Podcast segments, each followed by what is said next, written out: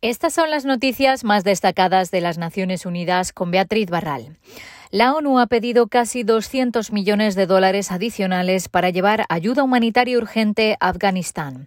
En total, la Oficina Humanitaria de Naciones Unidas necesita 606 millones de dólares para financiar sus operaciones hasta final de año, de los que 413 millones ya se solicitaron en el plan anual del país.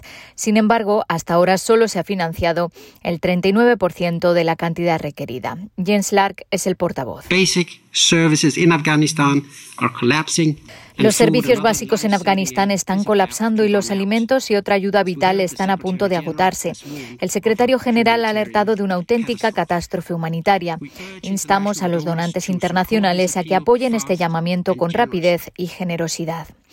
Si se financia en su totalidad, el plan permitirá llevar alimentos a casi 11 millones de personas, proveer servicios médicos esenciales a 3.400.000, tratar contra la malnutrición aguda a más de un millón de niños y mujeres y proporcionar agua, saneamiento e higiene para dos millones y medio de afganos. Por otro lado, UNICEF asegura que desde el pasado 14 de agosto cientos de niños han sido separados de sus familias por la caótica situación, incluyendo las evacuaciones masivas desde el aeropuerto de de Kabul. La agencia ha registrado a 300 menores separados de sus familias y creen que el número seguirá aumentando.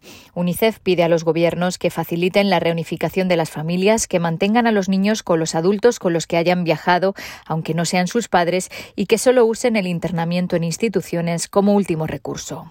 Las agencias de la ONU han presentado también un plan de respuesta humanitaria para Centroamérica que requerirá 588 millones de dólares para asistir a más de 4.300.000 personas. Estos planes se ejecutarán entre agosto de 2021 y diciembre de 2022. La inseguridad, la violencia y los desastres naturales han llevado la migración desde el Triángulo Norte de Centroamérica a niveles récord.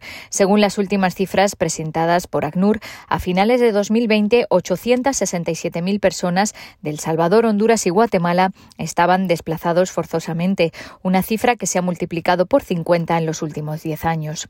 Un 12% de las peticiones de asilo en todo el mundo fueron de nacionales de estos países. El subdirector ejecutivo del Programa Mundial de Alimentos dijo que nueve millones de personas en la región sufren inseguridad alimentaria y la situación solo está empeorando. En los últimos cinco años, 500.000 personas de la región han migrado a Estados Unidos cada año. Escuchamos a Amir Abdullah. But we also know that people would prefer to stay in their home country. Sabemos que estas personas preferirían quedarse en su país si tuvieran más oportunidades, hubiera seguridad alimentaria y pudieran cultivar sus tierras.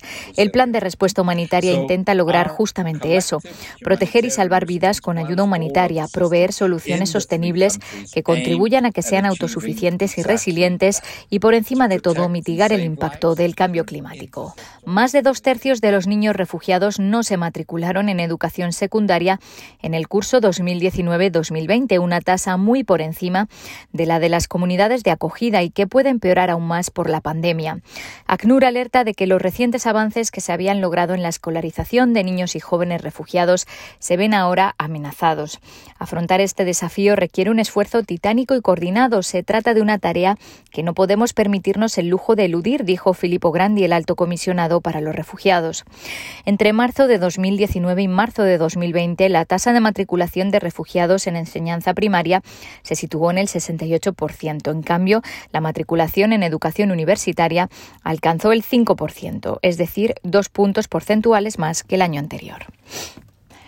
Y nueve de cada diez personas respiran aire contaminado, una situación que provoca anualmente alrededor de siete millones de muertes prematuras. En el Día Internacional del Aire Limpio por un Cielo Azul, Antonio Guterres pide actuar ya para que el problema no siga empeorando.